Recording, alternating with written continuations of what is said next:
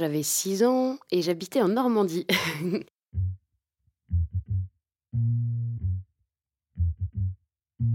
Ma petite voisine d'à côté, elle s'appelait Mélanie, c'était une jolie petite blonde. Et on passait des heures et des heures juste à, à frotter notre sexe contre des peluches et des poupées.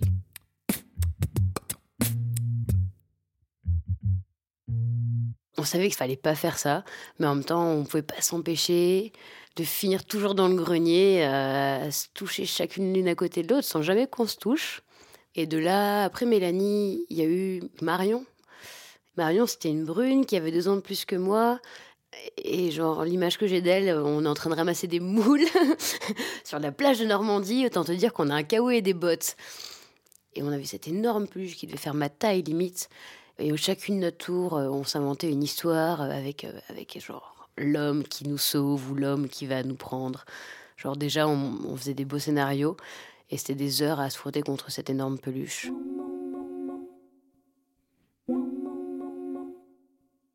Elle avait une très grosse tête et l'idée c'était de, de monter sur elle et, genre à cheval, à califourchon, et de, et de se frotter euh, le pubis très fort contre cette peluche, qui était tellement grande que ça pouvait donner la sensation d'avoir quelqu'un en dessous de soi finalement.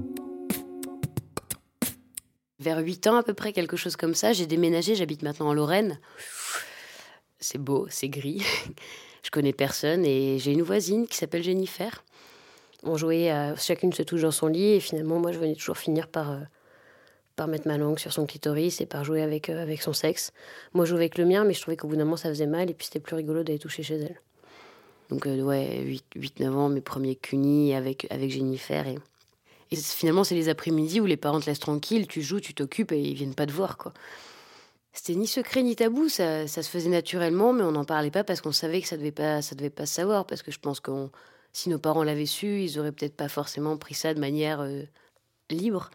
Avec toutes ces filles, je pense que ce qui m'attirait concrètement, c'est vraiment le fait qu'au bout d'un moment, une fois que tu t'es frotté une fois et que tu as cette espèce de, petit picotement qui revient facilement, pareil, quand tu as envie de faire pipi euh, très fort le soir avec tes petites filles, tu sens déjà que ça contracte des choses dans ton vagin et dans ton périnée et tu as déjà cette, euh, cette, espèce de pulsion, quoi.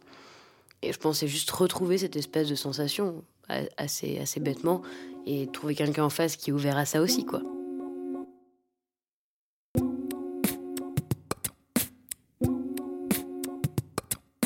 Et je sais pas, j'ai une odeur particulière. Tu sais, cette odeur de petite fille négligée où ça sent entre l'urine et, le sexe féminin. Et des fois, quand j'ai cette odeur à nouveau, je pense toujours à cette image de Jennifer et moi dans ma chambre. C'est mon petit clitoris de Proust.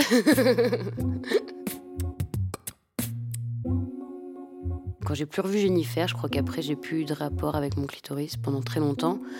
Et ça a été plus dans l'objet inséré que dans euh, le clitoris euh, massé. À suivre sur arteradio.com.